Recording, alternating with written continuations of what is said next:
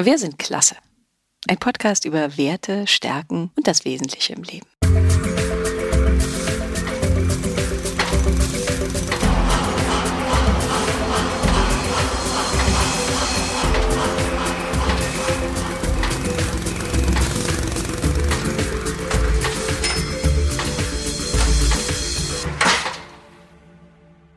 Unsere Eltern haben nicht studiert, manche von uns auch nicht, manche doch.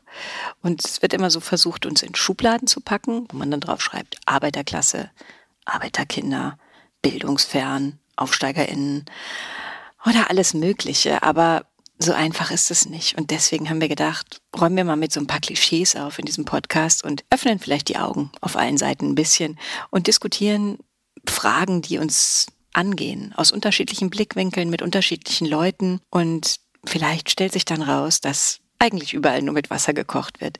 Und im besten Fall gehen wir danach alle gemeinsam ins Stadion oder ins Museum oder ins Theater. Tschüss, wir freuen uns auf euch.